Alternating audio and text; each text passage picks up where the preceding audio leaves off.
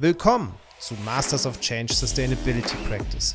In diesem Branded Podcast erfahrt ihr, was die wichtigsten Dinge sind, um eine Gesellschaft von morgen schon heute zu leben. Dazu berichten Pioniere des Wandels, wie Nachhaltigkeit gelingt.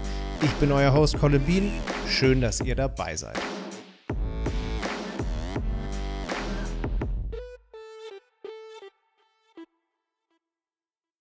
Unsere heutige Geschichte beginnt mit einer Freundschaft. Eine Freundschaft zwischen Jonas und Paul, die sich schon in der Grundschule kennenlernen. Wie das häufig so ist, haben die beiden zunächst viel Kontakt, leben sich dann aber in der Jugend ein wenig auseinander und finden nach dem Abi wieder zusammen. Beide sind seit jeher Macher. Ob basteln, reparieren, handeln oder bauen, stets findet sich das nächste Projekt, das umgesetzt werden will. Zweifelsohne verbindet die beiden eine besondere Schaffenskraft, aber auch die Lust auf Unabhängigkeit, der Wille, selbst das auf die Beine zu stellen und die Bereitschaft, dafür auch Risiken einzugehen. Paul verbringt nach dem Abi einige Monate in Südafrika und nach seiner Rückkehr gehen die beiden erstmals ein gemeinsames unternehmerisches Risiko ein. Sie mieten, ohne genau zu wissen wofür eigentlich, ein Büro an. Es folgen gemeinsame Sprünge aus dem Flugzeug, die beiden werden Fallschirmspringer aber vor allem auch der gemeinsame Sprung in ein unternehmerisches Abenteuer, das heute auf den Namen Revive hört. Aus einer eher zufälligen Entdeckung bei Kleinanzeigen ist heute ein Unternehmen mit 25 Mitarbeitenden geworden, das tausenden Möbeln ein zweites Leben schenkt. Denn Revive repariert und erneuert gebrauchtes Spitzeninterieur. Sie verhelfen alten Sofas, Tischen und Stühlen damit nicht nur zu neuem Glanz, sondern verlängern auch ganz aktiv ihre Lebensdauer, um am Ende Ressourcen zu sparen. Und der Markt für solch ein Refurbishment ist riesig. So groß, dass Revive mittlerweile auch gebrauchte Fahrräder aufwertet. Doch so viel sei vorweggenommen, was für die einen ein lobenswertes Geschäftsmodell ist, sorgt bei den anderen für Empörung. Denn wer Produkten ein längeres Leben beschert, der sorgt womöglich dafür, dass weniger neue verkauft werden. In dieser Episode wollen wir die bisherige Gründungsgeschichte von Revive erzählen. Und tatsächlich beginnt diese mit dem Klischee einer Garage und der Suche nach einer Idee. Äh, die Idee für, es hieß früher nicht Revive. Ne? Während Paul noch in Afrika war, habe ich angefangen, Strom zu verkaufen an der Tür. Also ich habe wirklich äh, das Typische an der Tür geklopft und gesagt, hey, willst du günstigeren Strom, ja oder nein? Äh, jetzt so ein bisschen vereinfacht gesagt. Ähm, und das war eine sehr, sehr anstrengende, spannende Zeit, viel gelernt, aber es war auch so ein bisschen wie, wie so eine Sektenstruktur. Also man war so, ich war so komplett brainwashed ähm, und für, für, nichts anderes mehr verfügbar. Ähm, und irgendwie, ja, währenddessen gerade Abi gemacht und halt so ein bisschen auf der, auf der Suche gewesen nach, was kann ich sonst noch machen und auch äh, sicherlich inspiriert durch, durch das, was, was Paul immer ganz früh schon gemacht hat, irgendwelche Sachen verkauft, geguckt, was kann man hier machen, was kann man da machen. Ähm, und einfach mal habe ich dann auf, auf eBay Kleinanzeigen geschaut, was verschenken die Leute? Also was schmeißen die weg? Ähm, oder was wollen sie wegschmeißen, was wollen sie loswerden. Und das waren äh, alte Öltanks oder so, so Wassertanks, die man im Garten verbuddeln kann. Das hat so wenig Sinn gemacht, äh, wollte auch keiner haben, glaube ich. Und es gab halt auch Sofas. Und ähm, dann habe ich an einem Tag mit äh, so einer alten Familienkutsche, äh, so einem alten Renault Espace, so, so einem Familienwagen, zwei Sofas aus Köln abgeholt. Äh, dann bei meinem Vater einfach in den Hof gestellt und gesagt, ich, ich muss das mal bei dir abstellen. ähm, und das waren so zwei, zwei weiße Kunstledersofas. Ähm, also zu, zu, zu, Schulzeiten noch habe ich dann damit irgendwie 100 Euro verdient äh, pro Sofa. Das selber ausgeliefert. Also stundenlontechnisch ist das natürlich nicht überragend, aber es war halt nebenbei und ähm, das hat irgendwie funktioniert. Das war, das war cool. Dann habe ich Chris involviert, äh, der mir immer wieder dabei geholfen hat, äh, Sachen abzuholen, auszuliefern. Ähm, und irgendwann äh, kam auch Paul mit ins Boot der kurz nachdem er aus Afrika dann zurückkam, da haben wir dann für eine Woche oder so haben wir zusammen Strom verkauft, waren auch auf so einer Rallye in Manchester, wo diese ganzen Leute, die ganzen Verkäufer dann zusammenkommen und alles verrückt ist ähm, und haben uns aber in Manchester ähm, halt haben wir gesehen oder vor allen Dingen ich habe da gesehen, weil ich war voll infected zu dem Zeitpunkt damit, habe ich halt so gesehen, was wo landet man, wenn man das auf die Spitze treibt, also wenn man das immer weitermacht. Und mhm. die Leute hatten dann halt einen dicken Benz, äh, ein schickes Hemd aber waren halt immer noch jeden Tag in, in diesen Verkaufsmeetings drin und haben irgendwie dasselbe in Grün gemacht ähm, und waren nicht wirklich frei. Und das hat mich halt schockiert, weil ich dachte, das wäre so der Weg zur Freiheit. Äh, War es aber nicht. Und ähm, ja, dann haben wir uns in Manchester dazu entschieden, dass wir uns ein äh, Büro mieten und das teilen und erstmal einfach schauen, wo die Reise hingeht. Äh, hast du die ersten Sofas, die du bei eBay gekauft hast, habt ihr die restauriert oder habt ihr die irgendwie äh, noch ein bisschen aufgewertet oder war das quasi abholen und ausliefern? Äh, letzteres, es war sogar noch krasser. Ich habe damals, also ich habe die auf Kleinanzeigen gekauft und nicht auf eBay.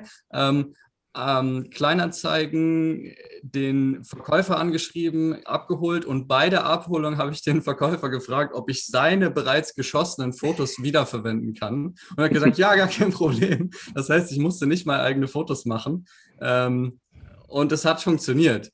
Ähm, also die, diese gesamte Thematik ist nicht entstanden, um zu sagen, hey, ich bin toll im Aufbereiten oder ich habe da voll die Idee, was können wir irgendwie besser machen, sondern nein, was schmeißen die Leute weg, was wollen sie nicht mehr haben und was kann man damit machen? Ähm, also das war so der Gedankengang und das gesamte Thema Aufbereitung, Restaurierung, Reinigung, also als erstes ja mal die Reinigung, ne? das ist halt sehr, sehr spät entstanden, muss man ganz ehrlich so sagen. Mittlerweile sind wir da auf einem guten Level, aber am Anfang äh, gab es da nichts. Nicht immer ist in einem Geschäftsmodell gleich offensichtlich, welches Kundenproblem eigentlich gelöst wird und was das Wertversprechen eines Unternehmens tatsächlich ist. Ein plakatives Beispiel dafür wäre der Kauf eines Teslas. Natürlich denkt man dabei sofort an die edle Marke und das Statussymbol, wahrscheinlich zwei triftige Gründe beim Kauf eines solchen Premium-Gefährts. Doch eigentlich steht beim Kauf eines Autos etwas anderes im Vordergrund. Es geht um Mobilität, darum, schnell von A nach B zu kommen, in diesem Fall eben klimafreundlicher als mit einem Benziner. Auf das Geschäftsmodell von Revive übertragen stellt sich nun die Frage, welches Problem jemand lösen will, der bei eBay sein altes Sofa einstellt. Jonas bemerkt schnell, dass es in der Regel weniger darum geht, das Teil für den besten Preis zu verkaufen, sondern um etwas anderes. Ja, das Ding ist einfach die Leute oder generell man selbst, ich kenne das von mir selber auch, ähm, es kommt immer darauf an, was so das gerade akt das aktuelle Ziel ist. Und in den, also meistens, wenn die Leute halt irgendwie ein Sofa verkaufen oder, oder fast alle Artikel verkaufen, dann ist das Ziel halt nicht, das Teil zu verkaufen, sondern es loszuwerden, weil man irgendetwas anderes machen möchte. Mhm. Das ist ganz interessant. Das heißt, es geht ähm, vielmehr darum, dieses unterliegende Problem zu lösen, nämlich das loswerden, als dafür den besten Preis zu erzielen oder was auch immer. Sondern es geht vielmehr um Convenience, also vielmehr um Bequemlichkeit, dass es einfach ist, zuverlässig. Ähm, das ist das, was die Leute halt eben anziehen und, und einen selber auch. Wenn ich einen vernünftigen Prozess habe, um irgendwas zu verkaufen, dann freue ich mich enorm. Äh, ich habe letztens mein Motorrad verkauft und das war innerhalb von einer halben Stunde oder dreiviertel Stunde erledigt. Ich habe es auf Kleinanzeigen eingestellt und hatte innerhalb von einer Dreiviertelstunde das Geld auf PayPal, ohne dass er das Teil gesehen hat. Also verrückt. Mhm, ja. Äh, damit habe ich nicht gerechnet. Ähm, und ja, das ist, das ist das, was, glaube ich, äh, zieht bei den Leuten oder bei einem selbst, wenn man was verkaufen will. Durch Wiederverwertung zu einer nachhaltigeren Welt beizutragen und 10% der Gewinne zu spenden, steht heute im Zentrum von Revive. Paul und Jonas machen aber kein Geheimnis daraus, dass das zu Beginn nicht das wesentliche Ziel war. Klar, der Nachhaltigkeitsaspekt war schon lange da, doch war er weder ganz bewusst noch explizit ein Teil des Geschäftsmodells. Und genau das macht Revive gleich aus mehreren Gründen zu einem so spannenden Beispiel nachhaltigen Unternehmertums. Denn zum einen zeigt es, dass ein Startup immer auch den Geist seiner GründerInnen atmet und dass dieser sich ändern, entwickeln und anpassen kann. Der bewusste Umgang mit dem Thema Nachhaltigkeit bei Revive ist das Ergebnis einer persönlichen Reflexion der Gründer und diese wurde dann zum Teil des Unternehmens. Zweitens sehen wir an dem Beispiel, dass Ansätze für Nachhaltigkeit nicht immer erst am Reißbrett geschaffen, von langer Hand geplant oder konzipiert werden müssen, sondern dass sie manchmal viel näher bei einem liegen, als man zu Anfang vielleicht denkt. Und drittens räumt das Beispiel mit dem Vorurteil auf, Nachhaltigkeit verursache immer Kosten. Revive zeigt doch eindrucksvoll, dass ein ausgedientes Produkt des einen die neue Anschaffung des anderen sein kann und das Potenzial des Konzepts Wiederverwertung riesig ist. Aber wie gesagt, die beiden sind sich schrittweise darüber klar geworden, welchen Impact ihr Unternehmen eigentlich leisten kann und auch soll. Hi zusammen, eine kurze Info. Falls euch das Konzept von Revive überzeugt und ihr seid auf der Suche nach einem neuen Sofa, einem Tisch oder wollt euch ein Elektrobike zulegen, schaut doch mal auf revive.de slash moc vorbei. revive.de slash moc. Mit dem Code MOC großgeschrieben bekommt ihr 50% Rabatt auf euren Warenkorb ohne Mindestbestellwert. So, und jetzt geht's weiter. Das ist eigentlich ganz lustig, weil wir haben uns eigentlich selbst durch das Unternehmen, das, was wir mittlerweile bewusst und aktiv nach außen tragen wollen, haben wir erstmal auf uns selbst getragen. Also wir haben quasi durch das, was wir tun, selbst das Thema Nachhaltigkeit erstmal ja, gelernt und für uns angefasst. Ähm, für, für, mich, als wir gestartet haben, gab es das Wort quasi in meinem Gedankengut nicht. Also es ging nicht darum, aber mittlerweile bin ich sehr, sehr froh, ähm, dass sich alles so entwickelt hat, wie sich entwickelt hat. Und ähm, merke selber, wie ich selbst in einem totalen Prozess bin, dass ich viel mehr anfange, Gebrauch zu kaufen, dass ich Sachen hinterfrage, dass man nicht alles wegschmeißt. Also man ist da selbst in so einem Wandel. Und ganz am Anfang war uns eigentlich nur, das gilt für uns beide, ähm, klar, wir wollen was Vernünftiges tun, wir wollen ähm, was aufbauen, ohne dass es auf Kosten von anderen Leuten ist. Ähm, also es sollte halt rundum äh, Sinn machen. Ähm, ähm, natürlich, wir wollten was aufbauen und da sind ja auch unsere Interessen hinter. aber ganz klar sollte es halt was, was Gutes sein. Und ja, das ist sehr schön wie das, wie das alles gekommen ist und dass wir jetzt halt eine wirkliche nachhaltige Mission haben, ähm, durch Wiederverwendung halt zu einer nachhaltigeren Welt beizutragen. Ähm, so haben wir es ähm, formuliert und geschrieben und ähm, ja, darauf, darauf, äh, daraus, darauf bezieht sich jetzt halt mittlerweile unser Tun und Handeln. Ja. Wie eingangs schon erwähnt, hat das Konzept von Revive nicht nur für Begeisterung gesorgt. Denn eine verlängerte Lebensdauer von Produkten heißt eben auch weniger Neuverkäufe. Das ist der Sinn der Sache. Damit aber macht man sich eben nicht nur Freunde. Es ist halt eine lustige Situation. Wir sind in einem Markt ähm, im Möbelhandel, der ist ein wenig eingestaubt. Ähm, da ist an vielen Stellen nicht ganz so viel Innovation oder das Internet ist teilweise noch äh, sehr, sehr großes Neuland.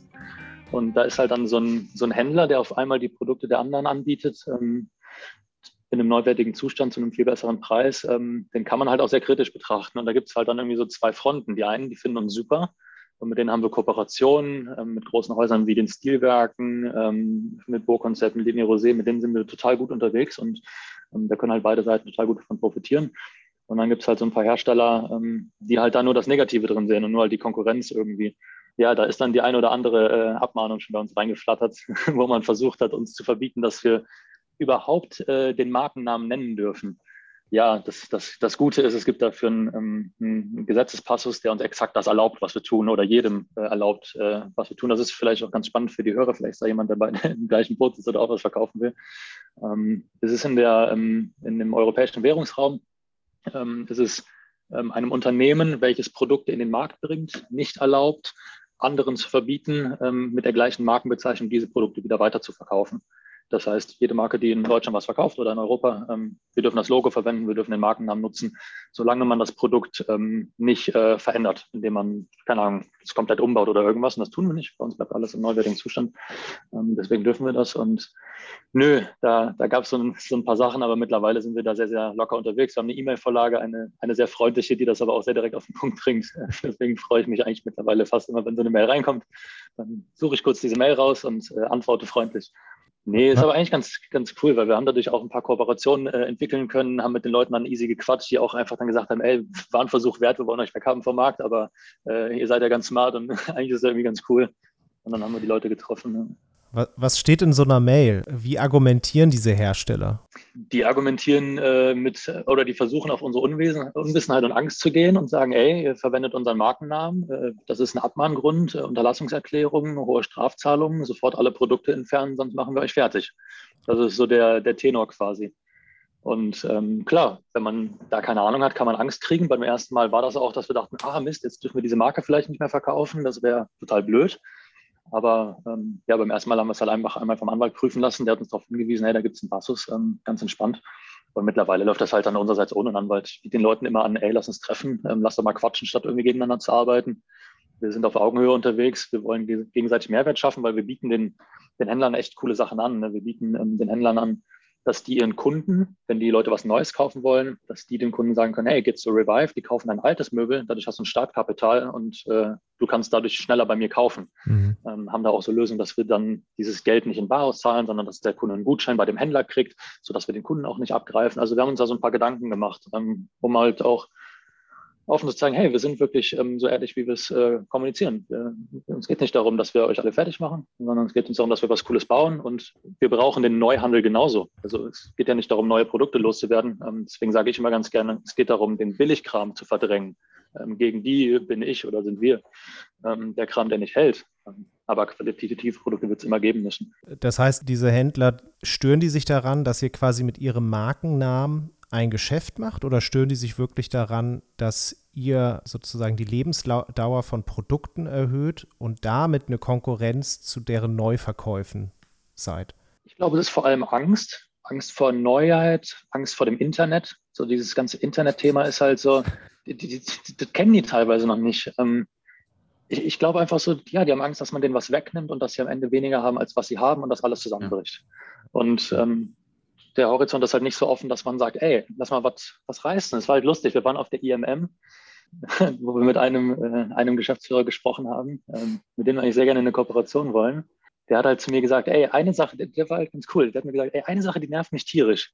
Wenn man nach der Marke Bretz googelt, dann seid ihr ganz oben und ich bin das nicht. Und das ist ein Unding, weil ihr gebt dafür ganz viel Geld aus, damit ihr mich vertreibt. Eigentlich, eigentlich ist das schade, weil ähm, der, der, macht das ja nicht aus Boswilligkeit, sondern er hat das Wissen halt nicht, dass das einfach nur ein paar Euro sind bei Google Ads. Also das ist ja nicht viel, was wir da ausgeben. Ja. Er macht es einfach nur nicht und er könnte da halt genauso oben stehen. Und eigentlich will ich ihn lieber dabei unterstützen, dass er da auch steht äh, und wir da beide existieren. Ähm, und ähm, nee, ja, es ist viel Unwissenheit und Angst. Ähm, der Markt ist so ein bisschen so. Und ähm, es wäre halt schön, wenn sich da ja, wenn eine Änderung reinkommt und wenn das irgendwann geschätzt wird. Aber ich denke, das ist automatisch. Also am Ende geht es für mich darum, ähm, man kann ja nicht wegargumentieren, dass wir in einer gewissen Form auch eine Konkurrenz sind. Das ist klar, wir verkaufen an Stellen bestimmt Möbel, die ähm, dort jemand äh, nicht kauft. Aber ähm, am Ende, es wird den Gebrauchtmarkt immer geben, ob wir es sind oder ob es jemand anderen ist. Das kommt immer mehr.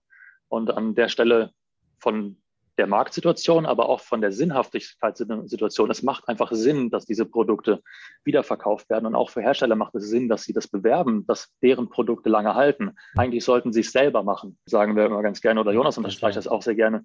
Ähm, das höchste Ziel ist eigentlich, dass jeder Hersteller selbst so ein Refurbishing-Programm anbietet, wie wir das tun und das komplett selber macht. Das wäre die ideale Welt. Ähm, aber dadurch, dass sie das nicht tun, braucht es uns, der das übernimmt. Ja, am Ende wird sie halt zeigen, wo es hingeht. Ähm, ob die, sie alle selber machen, äh, ob es uns theoretisch nicht mehr braucht oder ob die sagen, ey, wir wollen es anbieten, aber Revive gibt uns die Möglichkeiten und wir machen es durch Revive. Wir müssen uns nicht ums Lagern, um die Logistik und so weiter kümmern. Ähm, aber dafür, dazu muss es halt erstmal kommen. Und ähm, am Ende müssen sich halt dann diese Leute entscheiden, hey, wollen wir gegeneinander sein und irgendwie die Vorteile, die wir auch haben könnten, darauf verzichten oder öffnen für uns für das Thema und ähm, können selbst als Marketing-Tool nutzen, können selbst auf die Fahnen schreiben, dass wir bei was Gutem dabei waren mhm. und ähm, ja, gemeinsam irgendwie was Cooles aufbauen. Wer sich mit Nachhaltigkeit beschäftigt, der weiß um die Zielkonflikte, die immer wieder auftreten können, wenn man versucht, die drei Dimensionen des Konzeptes miteinander zu verbinden.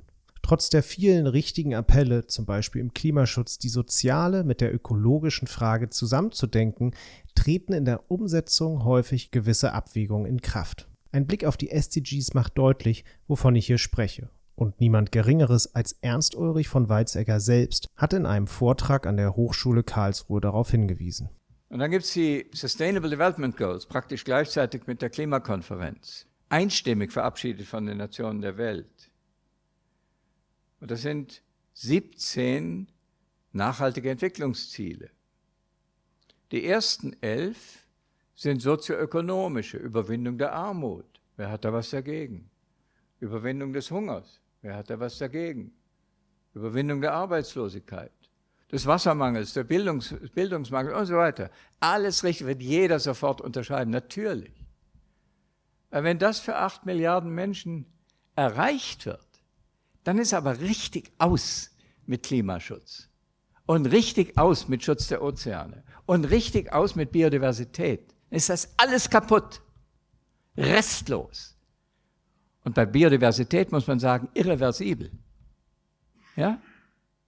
Das steht natürlich nirgends. Das ist total tabuisiert. Darüber darf man nicht reden. Aber wenn man deutliche Sprache benutzt, dann muss man sagen, die Nachhaltigkeitsagenda der UNO ist nicht nachhaltig. So einfach. Besonders im Unternehmerischen werden diese Aushändlungsprozesse immer wieder deutlich. Jede und jeder muss sich ein bisschen seine eigenen Kriterien und Entscheidungsmuster suchen, um damit umzugehen. Für Jonas ist dafür vor allem ein Kriterium ausschlaggebend. Praktikabilität. Man muss bei diesem ganzen Nachhaltigkeitsthema äh, muss man aufpassen. Ähm, oder generell ähm, bei allen bei allen Fragestellungen so der, der Optimierung muss man sich immer äh, fragen, was gewinne ich und was verliere ich. Und ähm, es passiert ganz schnell, dass man ähm, versucht auf der einen Seite etwas zu optimieren und äh, dann auf der anderen Seite etwas äh, kaputt macht oder vielleicht sogar noch mehr Schaden ähm, erstellt. Was passiert bei Nachhaltigkeitsfragen? Äh, das passiert äh, meiner Meinung nach in der Corona-Politik aktuell, äh, wo wir jetzt nicht zu sehr äh, reingehen müssen. Also man hat, ne, man will ein Problem lösen, man will äh, quasi die Bevölkerung schützen, aber man kreiert dadurch einen riesen Rattenschwanz und vielleicht sogar noch mehr Probleme als vorher. Mhm. Ähm, und bei der Nachhaltigkeit ist das äh, halt irgendwie wie genauso. Man kann schnell sagen, ja, wir müssen jetzt jegliches Plastik loswerden. Ähm, und dann äh, beschäftigt man sich äh, enorm viel damit, irgendwie äh, drei Gramm Folie hier und da zu sparen, anstatt, aber verschwendet dann damit die Zeit, die man dann nicht darauf verwenden kann, um das Unternehmen eigentlich größer zu machen, was einen viel, viel größeren Impact hätte, weil dadurch 30.000 äh, Leute mehr gebrauchte Möbel kaufen würden, was hundertmal so viel wert ist, als drei Gramm Plastik hier zu sparen. Verstehst du, was ich meine? Mhm. Also ähm, es geht nicht nur darum, ähm, immer äh, alles auf Nachhaltigkeit zu bürsten, sondern es geht auch um Skalierung. Viel, enorm viel um Skalierung. Das ist das, was wir mit dem Unternehmen machen wollen. Ähm, nämlich Nachhaltigkeit letztendlich zu skalieren global.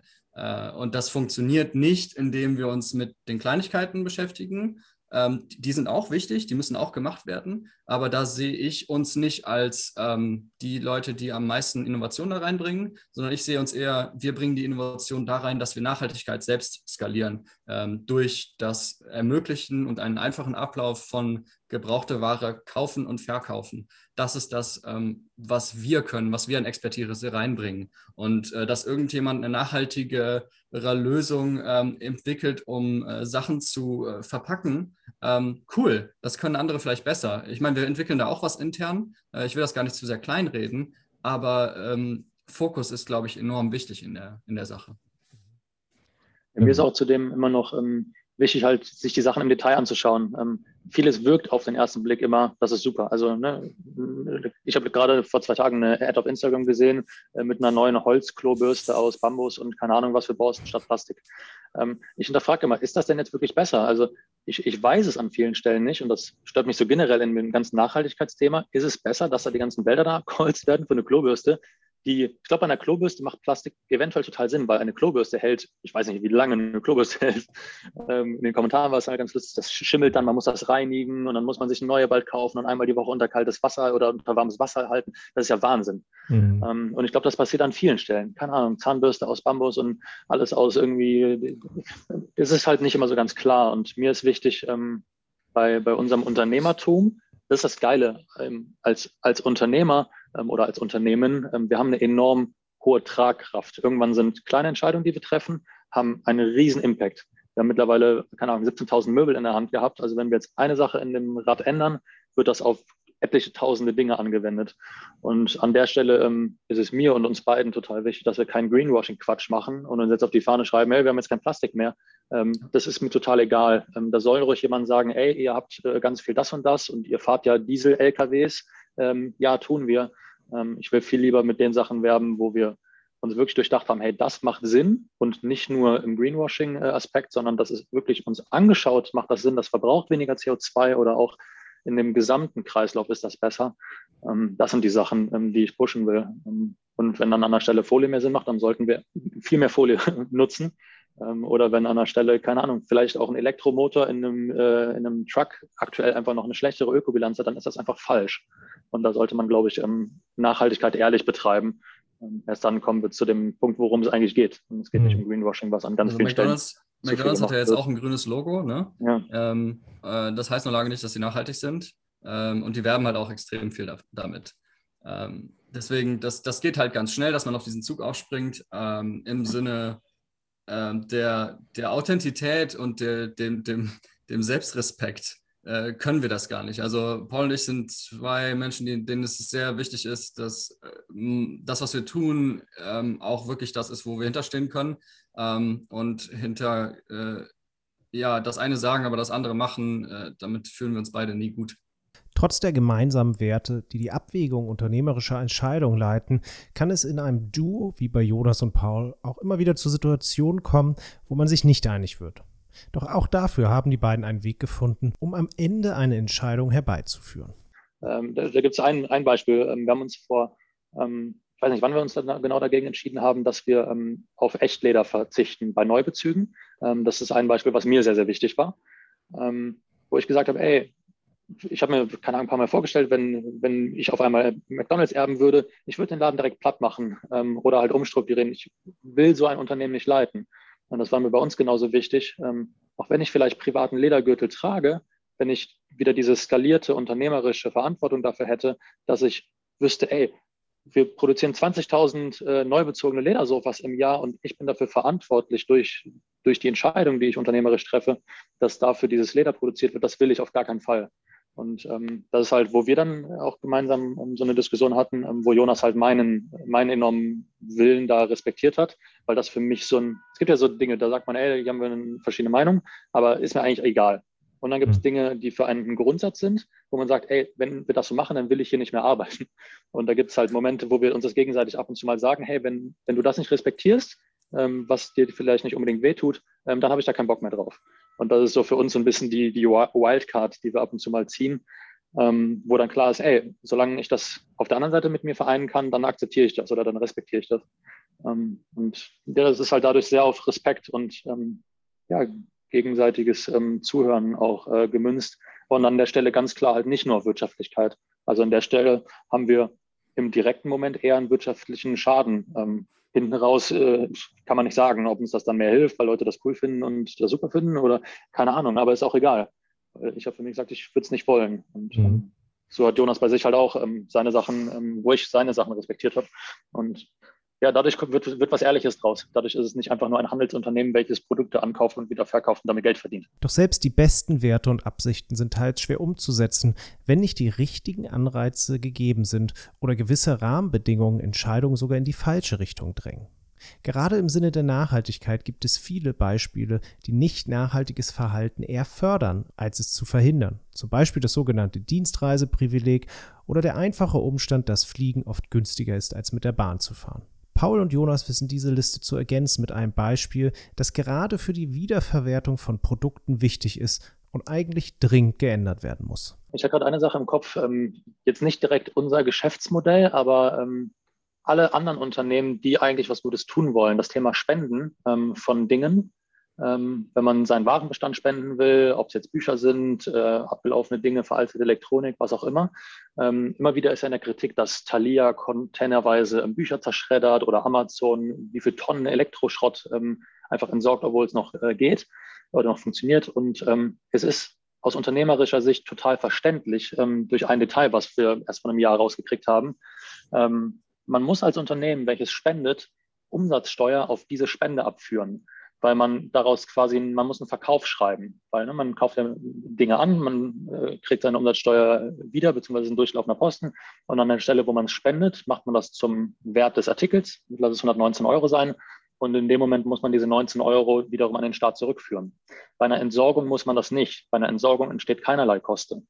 Mhm. Und ähm, wenn man dann halt über Millionenwerte spricht, wie es halt bei Großkonzernen ist, ähm, ist es aus deren wirtschaftlicher Sicht ähm, richtig, das, äh, das zu entsorgen, wenn man nur wirtschaftlich schaut. Und an teilweise Stellen mag es vielleicht sogar notwendig sein, weil es einen in eine so wirtschaftlich schlechte Lage bringen würde, dass man sich gar nicht leisten kann, das zu spenden. Ähm, und das ist ein riesen, riesen politisches Unding, ähm, was einfach nur unverständlich ist. Ähm, das sollte verboten sein. Ich glaube, die sind da dran, das zu ändern. Ja, es ist einfach sehr, sehr, sehr, sehr schade. An der Stelle werden einem Hürden in den Weg gelegt und äh, ja, die Öffentlichkeit weiß da gar nichts von. Hürden nehmen, gegen Widerstände angehen, Probleme lösen. Das beschreibt so ziemlich genau das, woraus der unternehmerische Alltag besteht. Wer ein Unternehmen gründet, fühlt sich häufig, als ob er oder sie am Fuße eines kaum erklimmbaren Berges steht. Ein Berg von Problemen, die alle irgendwann gelöst werden wollen. Und dabei kann die Wahl auf das richtige Problem schnell selbst zum Problem werden. Ein Grund dafür, warum jeder Ratgeber an der einen oder anderen Stelle schreibt, Fokus, Fokus, Fokus. Denn es ist ein leichtes beim Erklimmen des Berges falsch abzubiegen und das falsche Problem zu lösen. Oder es drängelt sich ein dringlicheres Problem in den schlanken Korridor der Aufmerksamkeit. Ein solches Problem ist für viele gerade die Corona-Krise. Weltweit leiden andere Themen und Initiativen unter dem Druck der Pandemie. Man denke nur an die Fridays for Future Bewegung, die aktuell nicht auf die Straße gehen kann. Auch bei Revive herrscht eine ähnliche Situation. Das Unternehmen versucht gerade, den eigenen Verbrauch von Plastik zu reduzieren durch eine eigene Lösung. Doch es bleibt ein Balanceakt, die Ressourcen, die einem zur Verfügung stehen, richtig einzusetzen und zwischen Innovation und Bekämpfung der Pandemie zu entscheiden. An einer Sache sind wir ähm, gerade dran. Ähm, das ist äh, noch nicht fertig, aber wir haben Prototypen äh, Typen entwickelt, weil wir verpacken aktuell ähm, noch mit, also wir haben unser Möbel, da kommen äh, Umzugsdecken drum mit so äh, ja, zusammengepressten ähm, ja, Faserzeugs. Ähm, und dann äh, kommt da gerade Stretchfolie drum, weil das eine sehr sichere und ideale Verpackung ist. Das ist so ein bisschen dieser Zielkonflikt, wo halt äh, wir haben eine ideale Lösung und ja, es ist trotzdem viel Folie involviert. Also da kommt schon einiges an Folie bei rum. Ähm, aktuell ist es aber noch das Einzige, was wir gefunden haben, was noch am wenigsten Plastik eigentlich verschlingt, weil es im Vergleich zu anderen Sachen noch überschaubar ist. Aber auf jeden Fall haben wir da einen ähm, Prototypen entwickelt, ähm, der das Ganze wiederverwendbar macht. Das sind ähm, so aus, ähm, aus Cordano-Stoff, der halt sehr widerstandsfähig und den kann man halt über den Boden schleifen ähm, ist. Da sind auch Arbeitskleidung ist da draus. das sind dann so, so große Hüllen, wo man das Möbel reintun kann. Man kann es zuschlingen, transportieren und dann wiederverwenden. Ähm, das sind wir gerade selbst intern am entwickeln. Ähm, das gibt es von einem anderen Hersteller, der hat das aber für uns nicht ausreichend von der Qualität her. Also es ist jetzt nicht eine komplett eigene Idee, aber wir entwickeln sie ähm, weiter, um das äh, Ganze ja, für uns ideal zu machen. Und ähm, ja, da sind wir gerade noch im, im, im, Finalisierungsprozess und müssen dann da auch am Ende schauen, ähm, wie die Wirtschaftlichkeit ist, wie viel, wie oft kann man das dann wirklich ver verwenden und dann auch da zu schauen, ja, wie ist denn da der Herstellungsprozess, ähm, macht das denn wirklich Sinn und so weiter. Ne? Das ist halt wieder dieses, nur weil Plastik weg ist, heißt es nicht, dass es unbedingt besser sein muss. Und ähm, das braucht dann teilweise im Moment. Ähm, und ähm, gerade, ne, da sind wir halt auch ehrlich, das ist, was Jonas eben meinte, ähm, es ist gerade nicht der Hauptfokus, weil es gibt gerade Dinge, die haben eine höhere Priorität, ähm, die das Geschäftsmodell an sich am Laufen lassen oder auch gerade in der Corona-Krise ist an der Stelle teilweise das halt nicht Prio 1. Ähm, aber ähm, das ist halt eine Sache, die wird sehr cool. Und das ist dann wiederum so ein Skalierungshebel, ne, weil es halt auf jedes unserer Produkte dann zutreffen wird, ähm, sobald es fertig ist. Und dann können wir das auch dem Markt anbieten. Kommen wir nun zum letzten Kapitel der heutigen Geschichte. Jonas und Paul haben in den vergangenen Jahren so einige Probleme mit Revive gelöst. Nicht zuletzt, indem sie das Unternehmen in den Dienst einer größeren, nachhaltigeren Vision gestellt haben. Und dies ist noch lange nicht erreicht. Den gebrauchten Artikeln ein zweites Leben zu schenken, muss sich nicht auf Möbel beschränken, sondern lässt sich weiterdenken. Ich habe ja am Anfang gesagt, der Markt für Secondhand, Wiederverwertung und Refurbishment ist riesig. Und Revive hat die Infrastrukturen und Kompetenzen aufgebaut, um sich und diesen Markt weiterzuentwickeln, was sie aktuell mit der Einführung von Fahrrädern tun. Zum 1.4. Ähm, wird sich die Marke Revive ähm, verwandeln. Die Ursprungsidee war, irgendwas aufzubauen gemeinsam und ähm, mit Möbeln hat es angefangen, aber wir haben uns nie als Möbelhändler gesehen. Ähm, und mich stört so ein bisschen, wenn ich gefragt werde, hey, was machst du eigentlich? Ich bin Möbelhändler. ich identifiziere mich nicht mit diesem Begriff. Und ähm, wir werden jetzt zum ersten Vierten das Interior ähm, aus dem Namen rausnehmen, sodass das Unternehmen, das soll Revive heißen. Wir sind Revive und ähm, werden uns ähm, öffnen mit einer neuen, ähm, mit einer neuen Produktserie. es wird Fahrräder und E-Bikes, also Bikes mit im Sortiment geben, neben Möbeln. Und das soll so ähm, ja, der Startschuss für eine Verwandlung sein. Also es wird ein neues Logo geben, der Name wird sich ändern. Ähm, wir haben neben Möbeln auch Fahrräder im Sortiment. Und ähm, langfristig sehen wir uns als Anlaufstelle, wenn es um gebrauchte Dinge geht. Ähm, ob es darum geht, das Produkt zu kaufen, ob es darum geht, es reparieren zu lassen, was wir auch schon anbieten für unsere Möbel, ähm, ob es darum geht, einfach einen Workshop zu machen und Wissen äh, zu erlangen, ähm, komplett egal. das wollen wir sein. und das hat mit Möbeln äh, nicht alleine was zu tun. Also es kann gut sein, dass wir in drei Jahren, keine Ahnung, äh, gerade kam als neue Idee, das weiß Jonas noch gar nicht, finde ich eigentlich ganz gut, Musikinstrumente könnte ein interessantes Feld sein. Das wäre super lustig, wenn hier, keine Ahnung, irgendwie Posaunen rumhängen und dann haben wir irgendwie so einen Blasmeister, der hier irgendwie die Posaunen testet. das wäre super lustig. Aber ja, man kann das halt total weit denken. Äh, Raumschiffe äh, kommt von Jonas, könnte man auch, ähm, äh, könnte man auch refurben. Raumschiffe, meintest du? Ja, ja, Raumschiffe. Also es, es gibt, ich habe so eine sehr starke Space-Affinität, das schon. Also ich finde das alles sehr, sehr, sehr, sehr spannend. Auch das, was SpaceX da aktuell macht ähm, mit Starship äh, und da so ein, so ein 60 Meter hohes Ding wieder landet. Äh, ja, als du das gesehen hast. Also ja. erst in Tennis gelandet. Äh, und dann explodiert. Explodiert, mein Gott. äh, aber das ist die, der dritte Versuch und ja. äh, krass, also was die da äh, rocken, mega. Ja. Ähm, und ich glaube, irgendwie dadurch ist es so ein bisschen, ähm, entstanden im, im Zusammenspiel mit Jan und einer Marketingagentur, also nach dem Motto 20, 25 gebrauchte Raumschiffe oder sowas. ähm, aber das ist halt eine äh, ne, ne, ne sehr, sehr spannende ähm, Geschichte äh, und zeigt so ein bisschen, ja, letzten Endes, ähm, Wiederverwendung ist halt nicht irgend so ein ähm, so eine Modeerscheinung oder irgendwas, was jetzt gerade total hip ist und mhm. äh, alle anderen auch machen, weil alle anderen green sein wollen und nachhaltig sein wollen, das hat damit nichts zu tun. Sondern es ist einfach sinnvoll. Es macht einfach nur Sinn. Auf der ISS, wenn du da oben bist äh, und Dinge nicht reparieren kannst oder ähm, irgendwie die ganze Zeit warten musst auf die nächste Lieferung, dann hast du ein richtiges Problem. Also deswegen, das, das ist einfach nur sinnvoll, äh, dass man Dinge wiederverwendet, dass man ähm, Dinge repariert, dass sie so lange halten wie möglich. Und ja, du siehst, es ist, das ist mir wichtig.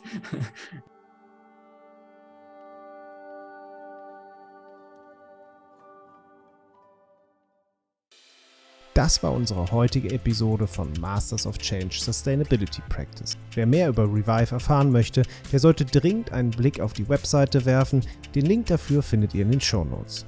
Sollte euch das Konzept von Revive überzeugt haben und ihr wollt gerne gebrauchte Designermöbel oder Fahrräder, die wie neu aussehen haben, könnt ihr das mit dem Code MOC großgeschrieben tun und bekommt 50 Euro Rabatt ohne Mindestbestellwert. Geht dazu einfach auf revive.de/moc oder gebt den Code im Checkout ein. Link und Code findet ihr natürlich in den Show Notes. Noch ein kleiner Tipp in eigener Sache. Wer mehr über nachhaltiges Wirtschaften erfahren will, der ist herzlich eingeladen, auf unserer Academy-Seite zu gucken unter www.enroll.de. Wer Gedanken, Kommentare oder Wünsche zur Episode hat, kann mir gerne auf Twitter schreiben oder mir eine Mail schicken. Links und Infos findet ihr ganz genau ebenfalls in den Show Notes. Masters of Change wird produziert und gehostet von mir, Colin Bean. Wenn euch Masters of Change gefällt, dann gebt mir ein entsprechendes Review und oder abonniert den Podcast. Das ist nur ein kleiner Knopfdruck für euch, aber eine riesige Unterstützung für mich. Erzählt euren Freunden von Masters of Change oder teilt die Folge in euren Netzwerken. Ich danke euch fürs Zuhören.